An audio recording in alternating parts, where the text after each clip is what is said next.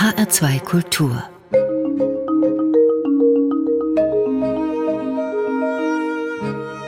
Doppelkopf Heute am Tisch mit dem Direktor des Instituts Mathildenhöhe Darmstadt, Philipp Gutbrot. Gastgeber ist Thomas Plaul.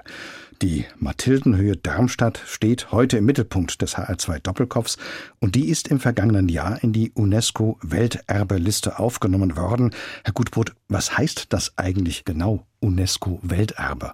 Ja, die UNESCO hat in den 70er Jahren eine Liste initiiert, die dafür gedacht war, ein Kulturgut, was wirklich der ganzen Menschheit gehört. Diese Kulturgüter sollten besonders geschützt werden von der UNESCO. Und das Welterbe hat wirklich eine ganz besondere Bedeutung des Schutzes für Inhalte, für natürlich Städten auf der Welt. Das war eigentlich der Gedanke, dass es Orte gibt, die so viel der gesamten Menschheit bedeuten, also nicht nur Bedeutung haben in einem bestimmten Land oder für gewisse Personen, nein, also wirklich für die Menschheit. Das ist eine ganz hohe Messlatte, die da gesetzt wird und die müssen auch diese Städten erfüllen, die sich darum bewerben. Und hat das auch eine konkrete Bedeutung dass Sie nun dieses Etikett, diese Auszeichnung, möchte ich sagen, haben? Ja, also für Darmstadt ist das ganz, ganz wichtig. Wir sehen auch für größere Städte ist dieser Titel sehr begehrt. Es stehen immer besondere Interessen hinter so einer Bewerbung um diese Anerkennung. Und da kann ich sagen, diese Motivationen sind eigentlich sehr unterschiedlich. Erst einmal ist es eine ganz hohe Auszeichnung für ein Kulturgut, für eine Kulturstätte. Und das hilft, sag ich mal, einem Kunsthistoriker wie mir, der dort arbeitet und schon lange überzeugt ist von der Bedeutung, natürlich im öffentlichen Austausch mit anderen Kulturstädten, mit Wissenschaftlerinnen und Wissenschaftlern über diese Städte zu forschen und auch diese Städte zu vermitteln. Also da spielt man plötzlich auf einer Stufe mit den Pyramiden in Ägypten, mit dem Eiffelturm etc. Also das ist etwas, woran dann viele gar nicht mehr herumkommen. Am Anfang, klar, ist man voreingenommen. Also ich natürlich bin schon lange ein Fan der Mathilde gewesen, schon zu meiner Studienzeit und wusste von der Bedeutung, aber diesen Weg dann nochmal zu beschreiten, da muss man dann schon ganz objektiv natürlich argumentieren und man wird auch objektiv geprüft. Das ist natürlich dann ein ganz langwieriger Prozess, aber dieser Eintrag in die Welterbeliste ist die Anerkennung, dass diese Stätte dann Bedeutung hat für die Menschheit. Und das muss man wirklich einmal laut aussprechen. So ein Satz, das ist schon eine sehr hohe Messlatte. Und ich kann Ihnen auch sagen, früher war es nicht ganz so schwer wie jetzt, eine Welterbestätte zu werden. Früher reichten zwei DIN A4 Blätter, wurde mir gesagt. Und mittlerweile sind das zwei Telefonbücher und ganz viele Studien, die da eingereicht werden müssen. Und die Liste soll nämlich nicht inflationär wachsen, sondern diese hohe Messlatte wird richtig abgeprüft. Und wir waren guter Dinge, dass wir diese Hürden überwinden. Aber kann ich Ihnen auch sagen, vor zehn Jahren war das noch nicht 100 Prozent klar, ob wir das schaffen. Das heißt, so lange war auch der Bewerbungsprozess Ganz genau, der setzte schon vor weit über zehn Jahren ein. Da gab es bürgerschaftliche Initiativen in der Stadt Darmstadt, die gesagt haben, die Mathilde ist so schön und da sind bedeutende Architekten gewesen. Das wäre doch mal ein Versuch wert. Und mit Oberbürgermeister Jochen Partsch dann, als er gewählt wurde, 2011, wurde ganz offiziell dieser Schritt unterzogen mit der Stadtregierung von Darmstadt im Zusammenschluss mit dem Land Hessen, die ja offiziell dann die Bewerbung einreichen, entstand ein wunderbares Team, die dann sich aufgemacht hat, eben diese wirklich vielen Voraussetzungen zu erfüllen, die vielen Studien zu beauftragen, viel Forschung zu machen, um dann eben eine richtig gehaltvolle Bewerbung nach Paris zur UNESCO zu geben. Nun definiert die UNESCO als Weltkulturerbe einzigartige menschliche Kulturleistungen. Worin besteht genau die Einzigartigkeit der Mathildenhöhe Darmstadt? Wir wussten, dass wir ganz wichtige Architekten hatten. Wir wussten, dass die Städte einflussreich war. Aber genau die Frage, die Sie mir jetzt gestellt haben, die mussten wir dann auch im Laufe dieses Prozesses ganz genau herausarbeiten und auch kritisch prüfen. Und da haben wir auch schnell gemerkt, das prüfen nicht nur wir, da brauchen wir auch ein international besetztes Fachgremium, ein Advisory Board, einen Beirat, der uns da berät und uns auch kritisch prüft und schaut, was wir da behaupten, ob das stimmt. Und wir kamen, und das wurde uns dann weltweit bestätigt, dass nirgendwo auf der Welt kann der Übergang vom 19. in das 20. Jahrhundert zum Thema moderne Architektur und Design nachvollzogen werden. Also anhand der Gebäude, die Sie dort sehen, sehen Sie, wie das 19. Jahrhundert in das 20. Jahrhundert übergeht und Themen des neuen Bauens, der Funktionalität, all das können Sie dann schon sehen. Also Weggang von diesem ornamentreichen Art Nouveau Jugendstil hin zu einem neuen Bauen. Dann lassen Sie uns doch mal die einzelnen Bereiche bzw. Gebäude anschauen, die sich mit der Bezeichnung Mathildenhöhe verbinden. Sie sind der Direktor des Instituts Mathildenhöhe, aber Sie sind ja eigentlich noch viel mehr, nämlich auch der Leiter des Ausstellungsgebäudes auf der Mathildenhöhe und auch des Museums Künstlerkolonie Darmstadt sowie der städtischen Kunstsammlung. Fangen wir mit dem letztgenannten an, die Städtische Kunstsammlung Darmstadt. Das klingt wie ein Museum für bildende Kunst. Genau, die Städtische Sammlung hat kein eigenes Haus.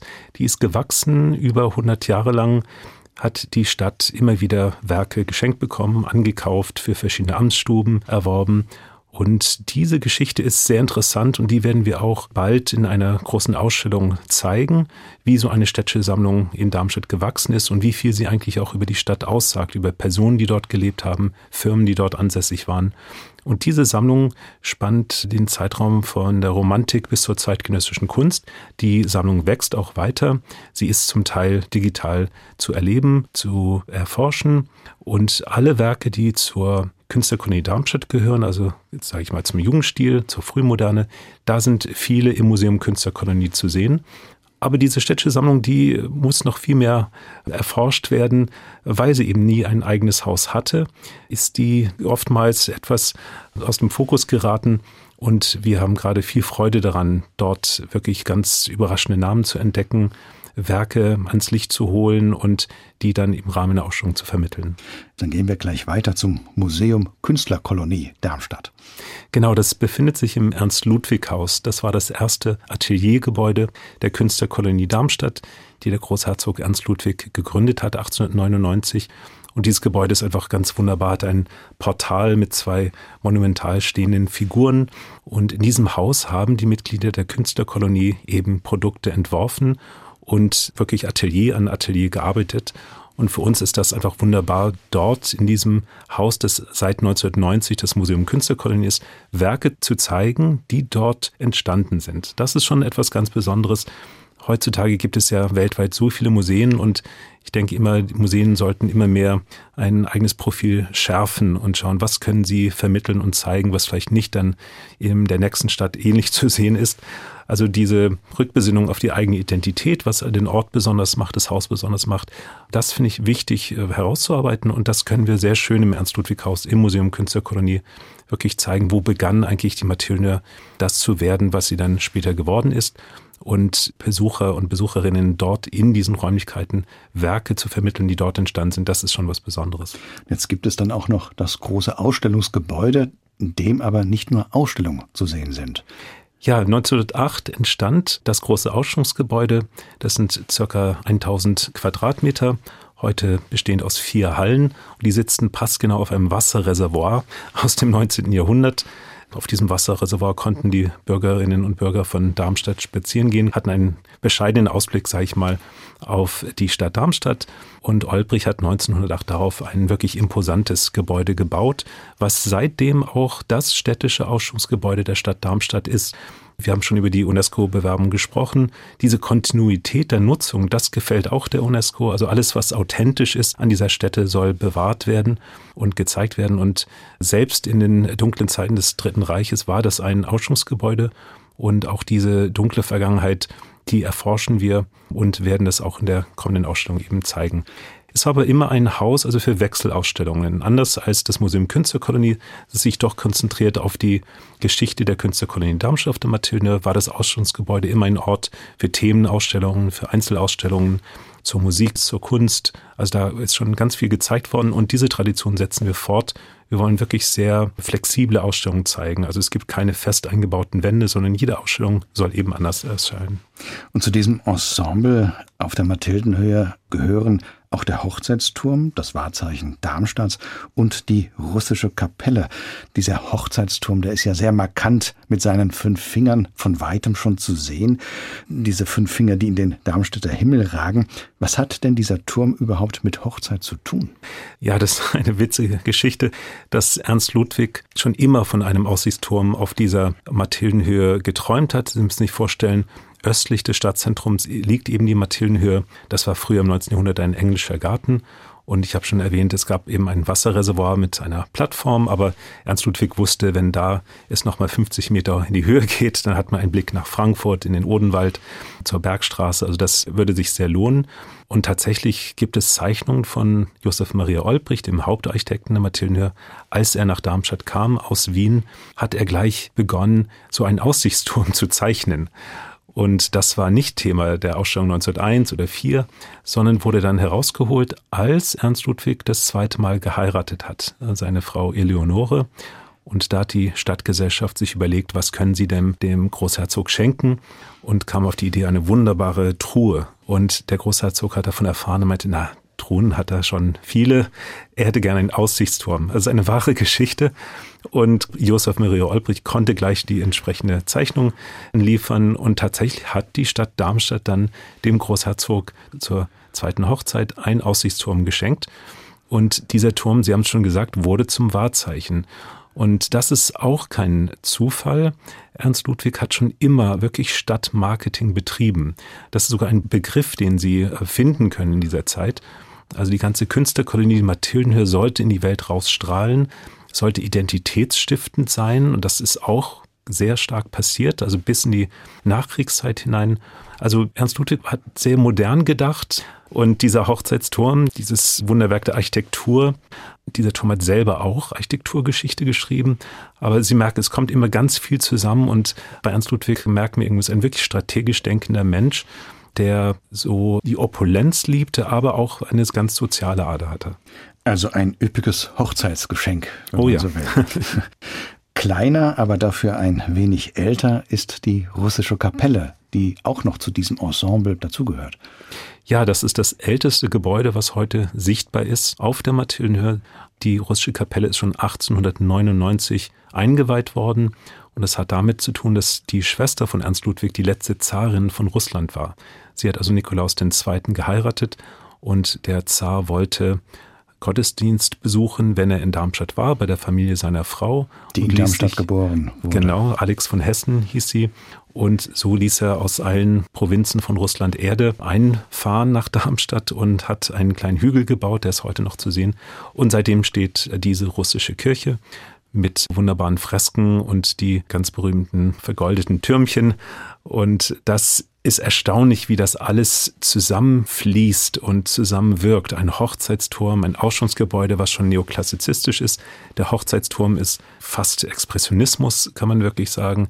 Dann die russische Kapelle spricht natürlich dann eine ganz andere Sprache, hat aber fließend von der Firma Villeroy und Boch dieses Thema Baukeramik spielt bei uns eine Rolle. Also irgendwie geht dieses Ornamentale dann doch zusammen, obwohl es eine wilde Mischung ist von Stilen und Dekors.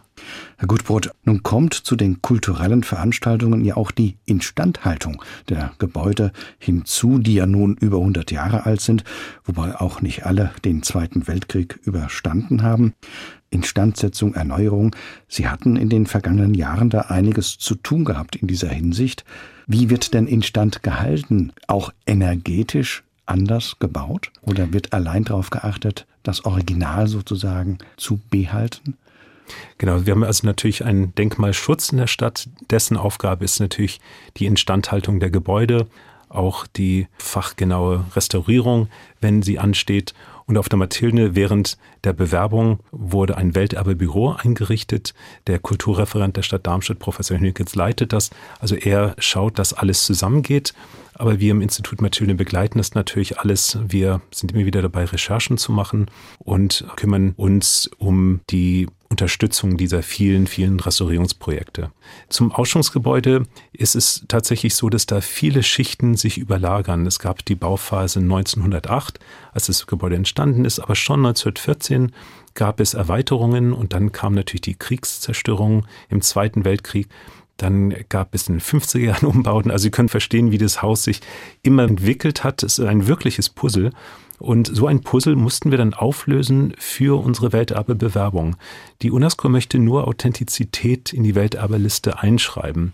Und wäre dieses Haus jetzt völlig abgebrannt und rekonstruiert worden, auch wenn der Hochzeitsturm eingestürzt wäre, hätten wir Schwierigkeiten gehabt mit der Anerkennung. Also es geht wirklich um Authentizität. Das heißt, dass so viel Originalsubstanz wie möglich vorhanden sein muss. Das konnten wir klären mussten aber dafür viel Bauforschung betreiben. Wir haben wirklich Wände angebohrt, geschaut, von wann ist diese Wand und das mussten wir dokumentieren und präsentieren. Aber kann man dann eigentlich energetisch sanieren? Ist das möglich? Das ist ganz schwierig. Wir wollen natürlich keine Kühltürme irgendwo haben. Und das Ausstellungsgebäude, das Sie ansprechen, das hat die Technik noch gehabt aus den 1970er Jahren. Wir konnten keine großen internationalen Ausstellungen mehr machen. Sie müssen sich vorstellen, wenn Sie ein wichtiges Gemälde als Leihgabe bekommen, dann muss die Raumtemperatur stimmen, die Luftfeuchtigkeit mit nur ganz, ganz geringen Schwankungen. Und bei 10 Meter hohen Decken, bei 1000 Quadratmeter, können Sie mir vorstellen, was das für ein Luftvolumen ist. Und da hat die Stadt eben gesagt, sie werden diese Häuser, dieses Haus vor allem renovieren, restaurieren und energetisch sanieren. Und das ist uns jetzt gelungen über viele Jahre hinweg, indem wir genau dieses Wasserreservoir, was wir genannt haben, da nutzen wir eine Kammer, um dort Wärme und Kälte zu speichern. Es gibt Erdsonden, die verlegt worden sind. Und vor allem gibt es einen Aerogelputz. Also wir dämmen mit einem Putz an der Außenfassade und müssen somit nicht innen drin dämmen, was für unsere Ausstellung sehr schwierig geworden wäre. Wenn wir dort Platten gehabt hätten, hätten wir kaum Nägel in die Wände schlagen können und auch schwere Kunstobjekte mal aufhängen können. Und dieser Putz, das ist auch etwas ganz Modernes. Das hilft uns eben, die auch Kubatur des Gebäudes beizubehalten, dass es also wirklich genau dem Kulturgut entsprechend aussieht. Und im Zusammenspiel mit dieser Speicherung im Wasserreservoir, mit den Erdsonden, konnten wir jetzt eben diese hohen Auflagen erfüllen, die benötigt werden für einen internationalen Leihverkehr. Werden dann in den Ausstellungshallen, in den Gebäuden auch Konzerte veranstaltet? Das gab es und wird es sicher auch geben. Das passt auch zu der Mathildenhöhe. Die Mathildenhöhe war immer ein Ort auch von Theateraufführungen, von Konzerten. Im Rahmen der Ausstellungen gab es täglich wechselnde Konzerte und es gab sogar ein Theatergebäude von Josef Maria Olbrich für die erste Ausstellung. Und für die letzte Ausstellung tanzte sogar die Schwester von Isadora Duncan, Elizabeth Duncan. Die hatte eine Tanzschule in Darmstadt wieder durch Ernst Ludwig initiiert oder ermöglicht auf der Marienhöhe. Und da sehen Sie einfach, wie internationale Persönlichkeiten auf der Matilde immer wieder zusammengekommen sind. Das heißt, wir könnten Ihren ersten Musikwunsch, das Lied Ja, so bin ich, möglicherweise auch mal auf der Mathildenhöhe hören. Das wäre möglich.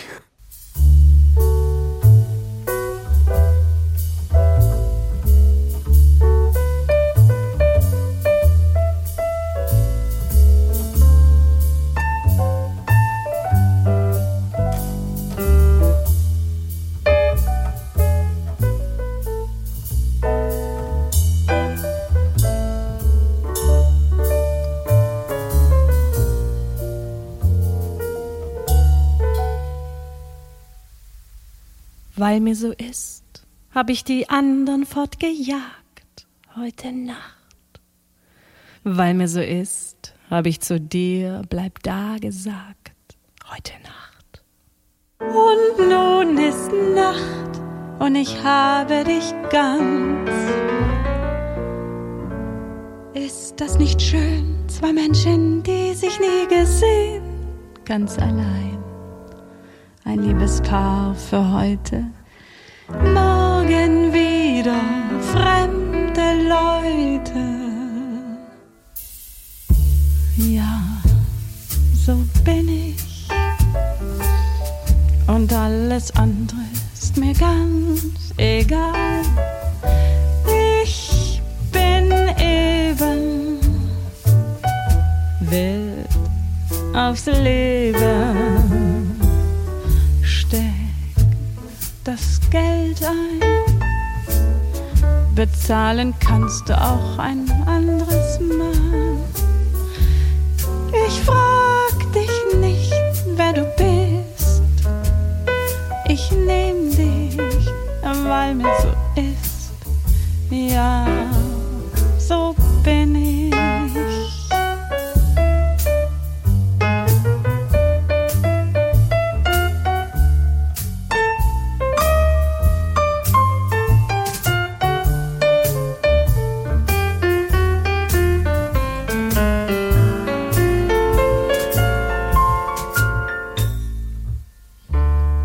Vor einem Jahr, da wollte mich einer mal zur Frau. Lach doch nicht. Er hatte bar 3000 Dollar ganz genau. Ich fand ihn nett und drum sagte ich ja. Dann kam ein Mann, der konnte Geige spielen so wie ein Gott. Ich sah nur seine Hände und mein Brautstand war zu Ende. Ja, so bin ich. Und alles andere ist mir ganz egal. Ich bin eben wild aufs Leben.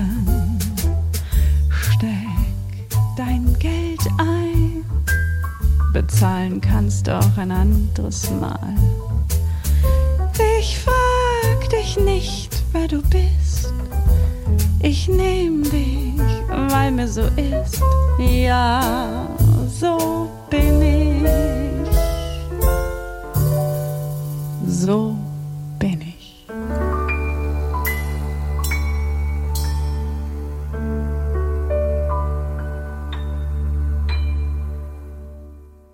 Mein Name ist Thomas Blaul und mein Gast heute im Doppelkopf in H2 Kultur ist Philipp Gutbrot von der Mathildenhöhe Darmstadt, der eine enge Verbindung zu dem soeben gehörten Lied Ja, so bin ich hat.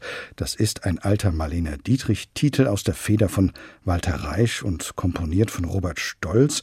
Gehört haben wir hier als Sängerin Michaela Leon. Und Michaela Leon, die kennen Sie, Herr Gutbrot.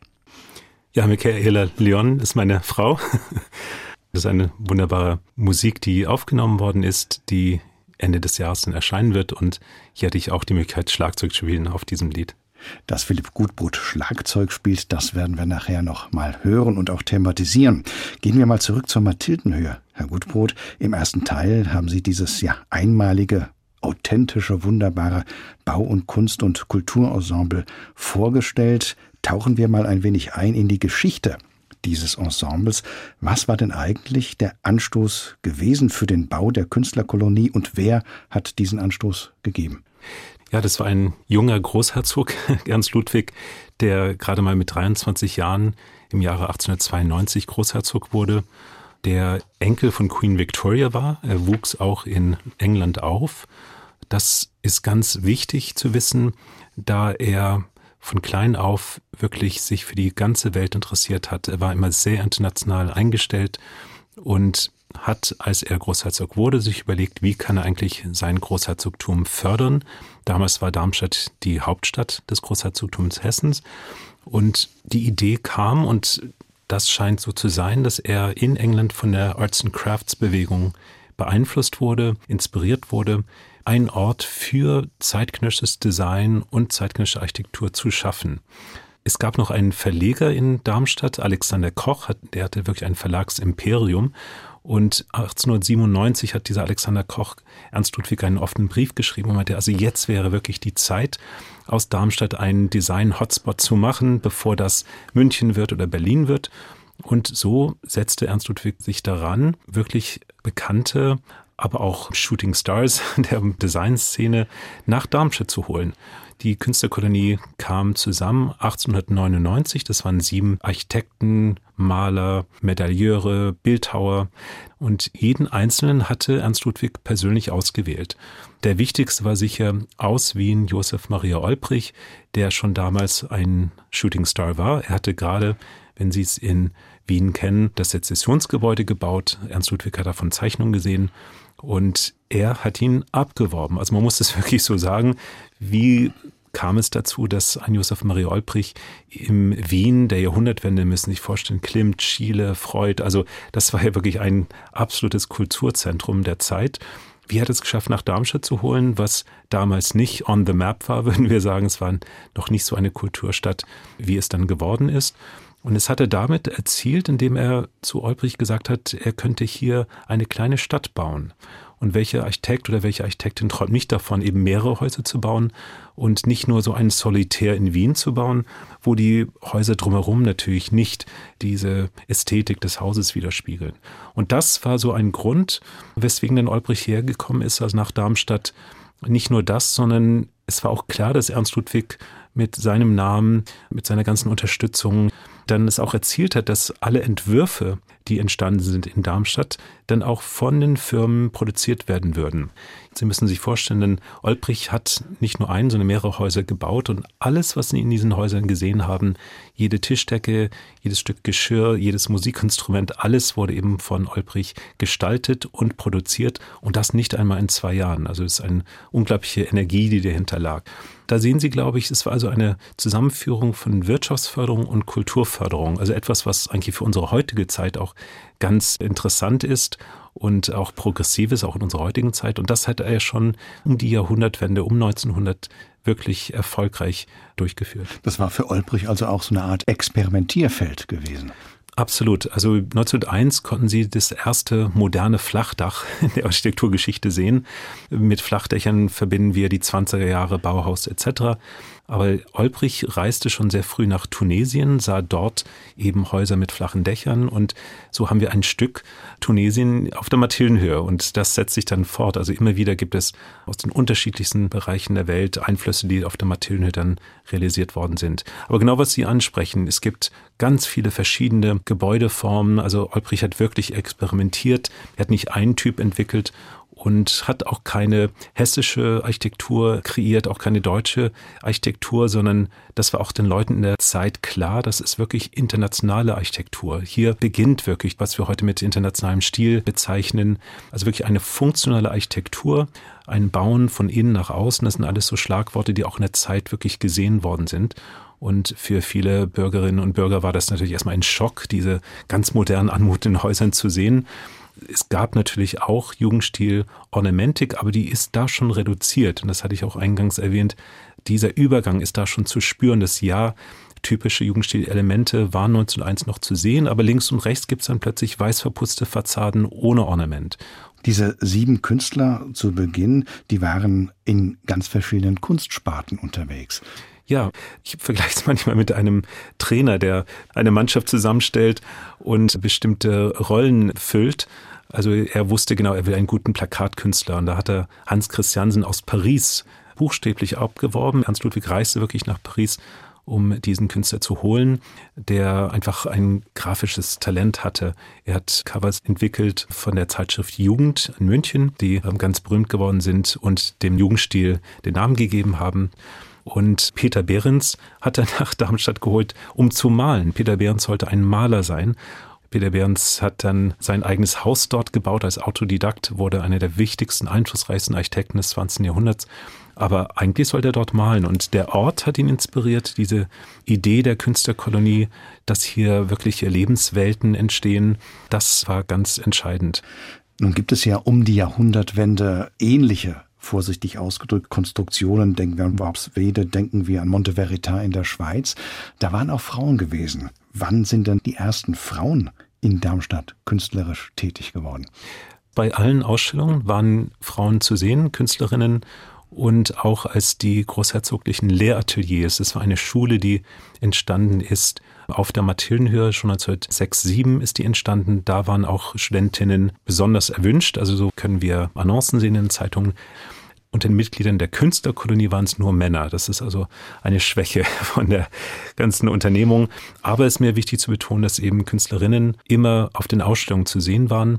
Und da sind auch wirklich spannende Personen zu nennen, wie Ella Margold. Das war die Frau von Josef Maria Margold, aber eine wunderbare Grafikdesignerin, die ganz viel gestaltet hat und wie oftmals in dieser Zeit leider sind auch ihre Entwürfe manchmal unter dem Namen ihres Mannes dann erschienen, was natürlich ganz schlecht ist und wir versuchen es auch mit unseren Forschungen zu korrigieren. Aber wie gesagt, von 1901 waren Künstlerinnen zu sehen auf der Mathilde. Wie kann man sich denn diese Künstlerkolonie konkret vorstellen, sozusagen den Alltag? Gab es da regelmäßige Treffen, gab es Gemeinschaftsprojekte und empfand man sich wirklich auch als Gemeinschaft oder vielleicht doch auch als Konkurrenten? Ja, das ist ein ganz wichtiger Punkt und Sie hatten schon Worpswede und Monteverita genannt.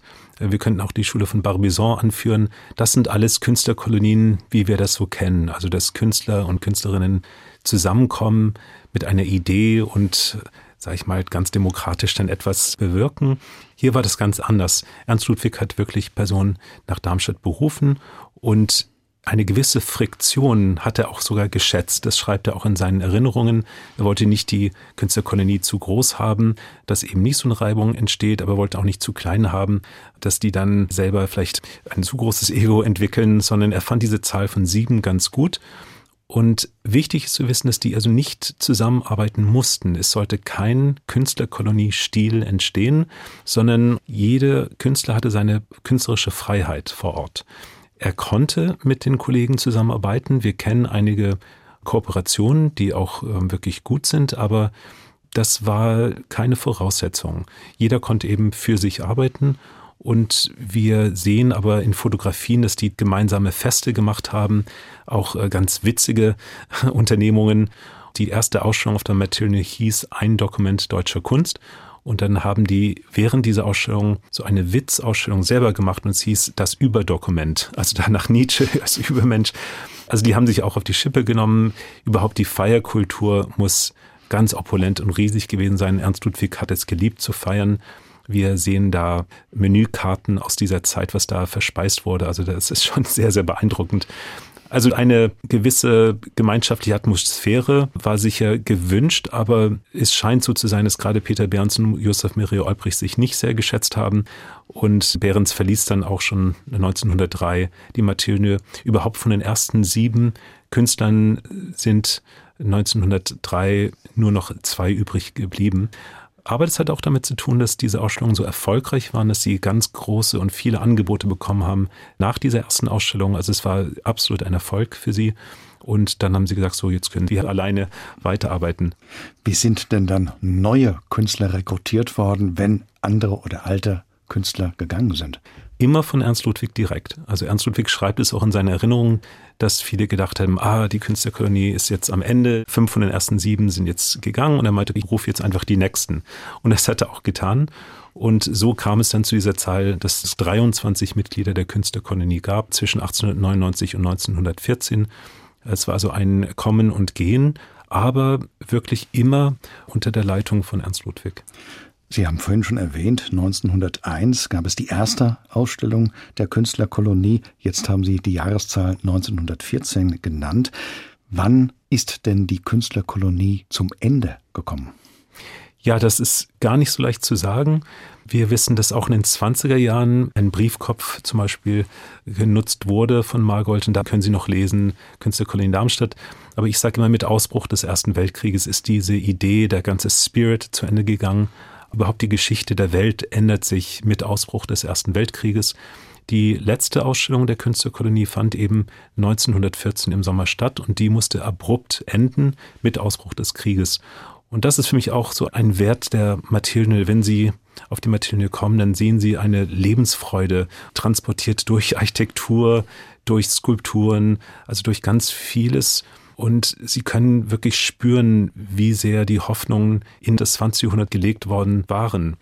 Es wurde gedacht, dass aufgrund der Entdeckungen in den Naturwissenschaften, die Fortschritte in der Hygiene, die Fortschritte in der Kultur und alles, dass das auch die seelische Gesundheit, das sind auch ganz wichtige Themen der Zeit, all das würde dazu führen, dass das 20. Jahrhundert zu einem Jahrhundert des Friedens werden würde. Das war richtig gefühlt und Queen Victoria hatte sogar die Oberhäupter der Länder so verheiratet, dass eigentlich die alle Cousins waren, teilweise ersten Grades. Wenn Sie schauen, der Zar von Russland sieht aus wie der Zwillingsbruder von King George. Und die waren Cousins, Wilhelm II., Ernst Ludwig. Also da gibt's Familienfotos, alle in Schloss Wolfsgarten. Und die Vorstellung, dass diese Familie sich gegenseitig abschlachtet, das ist wirklich kaum vorzustellen. Da können wir auch viel drüber reden. Aber all das, sage ich jetzt mal, diese Hoffnung, dass das 20. Jahrhundert eben friedlich werden würde, das wurde zunichte gemacht durch den Ersten Weltkrieg. Das war die erste große Zäsur und danach hat sich natürlich die Kunst, hat sich die Mode, hat sich das Design, alles verändert. Wenn Sie an neue Sachlichkeit denken, an Surrealismus, an Dadaismus. Und da war so eine positive Stimmung der Kunst gar nicht mehr aktuell. Natürlich hat sich die Gesellschaft und der ganze Spirit hat sich völlig verändert. Aber zu schauen, was mal hätte sein können oder was davor war, dafür ist Mathilde ein wunderbarer Ort. Es war ja auch der Versuch, Kunst und Leben zu verknüpfen, zu verbinden. Das Ganz genau. Ist dann in einer großen, ja, man muss sagen, Desillusion auch geendet. Absolut. Also das war dann danach so nicht mehr fortsetzbar. Das wusste auch Ernst Ludwig. Er wurde entmachtet natürlich durch die Revolution, aber da er so ein guter Fürst war, auch nach 1918 sehr geliebt, Sie müssen sich vorstellen, die meisten Fürsten wurden ja verjagt oder alles wurde denen weggenommen. Und Ernst Ludwig konnte sehr viel behalten, sogar sein neues Palais mitten in der Stadt durfte er behalten. Und deswegen hat er auch gleich die nächsten Projekte ist er angegangen. Eine Schule der Weisheit, wo der indische Philosoph Tagore nach Darmstadt kam. Graf von Kaiserling hat eben diese Schule der Weisheit geführt. Also er war immer produktiv, er war immer als Entrepreneur tätig und deswegen wird auch heute noch von Darmstädtern und Darmstädterinnen sehr geschätzt. Die Mathildenhöhe in Darmstadt, ein weltweit einzigartiges Kulturdenkmal in Südhessen mit einer wunderbaren und hochinteressanten Geschichte. Der Direktor des Instituts Mathildenhöhe und Kunsthistoriker Philipp Gutbrot ist heute zu Gast im HR2 Doppelkopf und er hat uns als zweites Musikstück Running in Place von der Formation Career Club mitgebracht. Und zu diesem Karriereclub gehören oder gehörten auch Sie, Herr Gutbrot. Was ist denn das für eine Formation? Ja, das war eine Indie-Rockband aus New York. Und das war ein, ein Power-Trio, heißt es, so als Begriff. Bass, Gitarre und Schlagzeug. Und der Gitarrist hat auch gesungen. Und das war eine Musikgruppe in New York, die mir unglaublich viel Spaß gemacht hat. In meiner New Yorker Zeit haben wir da mehrere Auftritte gehabt und eben diese CD herausgebracht. stuck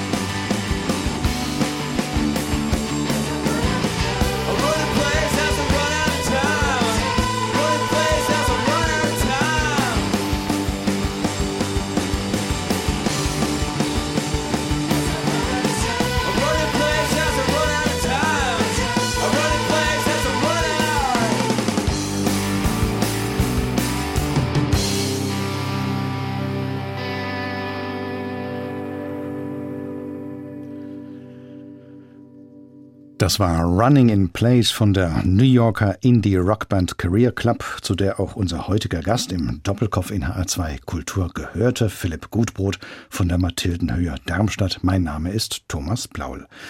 Philipp Gutbrot hat in Heidelberg und München Kunstgeschichte, öffentliches Recht und klassische Archäologie studiert. In New York war er ab 2005 für das Auktionshaus Villa Krisebach tätig gewesen, bevor er 2011 auf die Darmstädter Mathildenhöhe kletterte und dort zunächst unter anderem als Ausstellungskurator und Sammlungskonservator tätig war. Seit 2015 ist er der Direktor des Instituts Mathildenhöhe. Herr Gutbrot, Ihre Zeit in New York war nicht neu für sie, denn sie sind 1971 in den USA geboren, in Rochester, was im Bundesstaat New York liegt. Dort und später in Berkeley hat ihr Vater, der Physiker Hans Gutbrot, gelehrt. Ganz genau. Also ich bin in Rochester in zur Welt gekommen und dann aber habe ich meine Kindheit in Berkeley verbracht, hatte eine wunderbare Kindheit, kann ich sagen. Die Bay Area bietet natürlich ganz viel Natur und das Klima ist natürlich herrlich. Und das hat mich schon sehr geprägt und ich habe auch viele Freundschaften noch aus der Zeit. Und so kam es tatsächlich, als ich das Angebot hatte, nach dem Studium eine Stelle in den USA zu bestreiten. Und vor allem New York hat mich als Stadt besonders gereizt. War schon ein Traum von mir, dort einmal zu sein. Dass es dann sechseinhalb Jahre wurde, war schon überraschend. Aber es hat mir einfach unglaublich gut gefallen. Und es ist natürlich ein Hotspot der Kunst, der Kultur, der Musik, der Geschichte auch. Das ist schon ein ganz besonderer Ort. Und Sie haben dort für das Auktionshaus Krisebach gearbeitet. Was gehörte denn da alles zu Ihren Aufgaben? Ja, da ging es darum, Sammler und Sammlerinnen zu betreuen, Kunstwerke zu finden für die Auktionen. Und da das Haus natürlich auf deutsche Kunst spezialisiert ist, war das für mich unglaublich beeindruckend, gerade ausgewanderte jüdische Familien kennenzulernen, die dann aus den 20er Jahren Kunstwerke hatten diese Begegnungen sind wirklich ein Highlight äh, für mich gewesen. Mit dem Namen Krisebach verbindet man ja den Architekten Hans Krisebach, der lange Zeit in Berlin gewirkt und sich dort auch ein wunderbares Wohnhaus gebaut hat. Das ist heute noch zu bestaunen, die Villa Krisebach in Charlottenburg, direkt neben dem Käthe-Kollwitz-Museum und dem Literaturhaus. Wie ist da die Verbindung zum Auktionshaus Krisebach? Die befindet sich in dem Haus, was eben Krisebach gebaut hat. Also daher kommt der Name auch und das natürlich wieder so eine Parallele zu Mathildenhöhe. Das ist alles diese wunderbare Zeit, in der diese großen Villen entstanden sind, entweder für die Architekten selber oder eben für Familien, die plötzlich zu Geld gekommen waren das zeichnet eigentlich diesen Jugendstil auch aus. Das waren oft ganz junge Menschen, sei es die Künstler selber, die manchmal Anfang 20 waren und trotzdem schon große Aufträge erhielten, oder eben die Käuferschicht, die eben nicht das Design der Vorfahren oder Eltern haben wollten, sondern eben ein zeitgenössisches Design haben wollten. Und das alles macht diesen Jugendstil aus. Herr Gutbrot, Sie haben sich in Ihrer Doktorarbeit mit dem Maler und Fotografen Alfred Otto Wolfgang Schulze befasst der sich ja kurz Wolz nannte, sie haben ein vierbändiges Werkverzeichnis der Papierarbeiten von Wolz erstellt und dabei neben 843 echten und 222 zweifelhaften Werken, und jetzt kommt das Erstaunliche, 455 Fälschungen verzeichnet. Als ich das las, habe ich mich gefragt, wieso es so viele Fälschungen von Wolz-Werken gibt, oder ist das in der Größenordnung in der Welt der Kunst gar nicht so eine Ausnahme. Ja, also ich glaube, es ist schon eine Ausnahme, gerade wenn Sie prozentual das zusammenrechnen, wobei auch da gibt es berühmte Beispiel Dali, da ist er teilweise auch selber schuld, dass er Blanko Papiere signiert hat. Also Fälschungen ist natürlich ein Thema, ähm, das die Kunstwelt total beschäftigt. Bei Wohls ist es etwas leichter zu erklären, dass aus dem Umkreis der Witwe von Wohls, ähm, kurz nachdem er 1951 gestorben ist, die Fälschungen so herausgesprossen sind. Es gab also dann Schiffchen, wo mal ein Fähnchen nach links und mal rechts ging. Also das ist schon schlimm gewesen. Wenn eine Witwe das so kurz nach dem Tod aktiv unterstützt, ist es natürlich für viele Experten oder war es damals sehr schwierig, auch für Museumsleute kritisch auf diese Werke zu schauen. Und deswegen sind auch so viele Fälschungen in Umlauf gebracht worden. Aber wohl, es hat mich einfach fasziniert, ein Künstler, der gerade die gesamte abstrakte Kunst nach 1945 beeinflusst hat Also eine ganz wichtige Figur an der Zeit und es gab schon früh einen Mythos um diesen Künstler, der eben auch ja im letzten Jahren seines Lebens sehr krank war. Und äh, da hat die Witwe dann von dem sehr überschaubaren Werk, es gibt nicht einmal 100 Gemälde von ihm, etwas nachgeholfen. etwas nachgeholfen. Wie erkennt man denn Fälschungen? Ja, diese große Ähnlichkeiten, selbst beim Strich und im Vergleich mit authentischen Werken können wir das eben dann aufsplitten. Aber es gibt auch Werke, die könnten hervorragende Fälschungen sein. Die könnten Werke von Wohl sein, die völlig aus dem Rahmen fallen. Also auch da, als ich diese Arbeit gemacht habe, wie gesagt, ich habe auch diese eine Sektion, wo einfach weiter geforscht werden muss. Der Kunsthistoriker Philipp Gutbrot haut auch mal gerne drauf, das haben wir ja heute in der Sendung schon gelernt und auch gehört, nämlich auf ein Schlagzeug.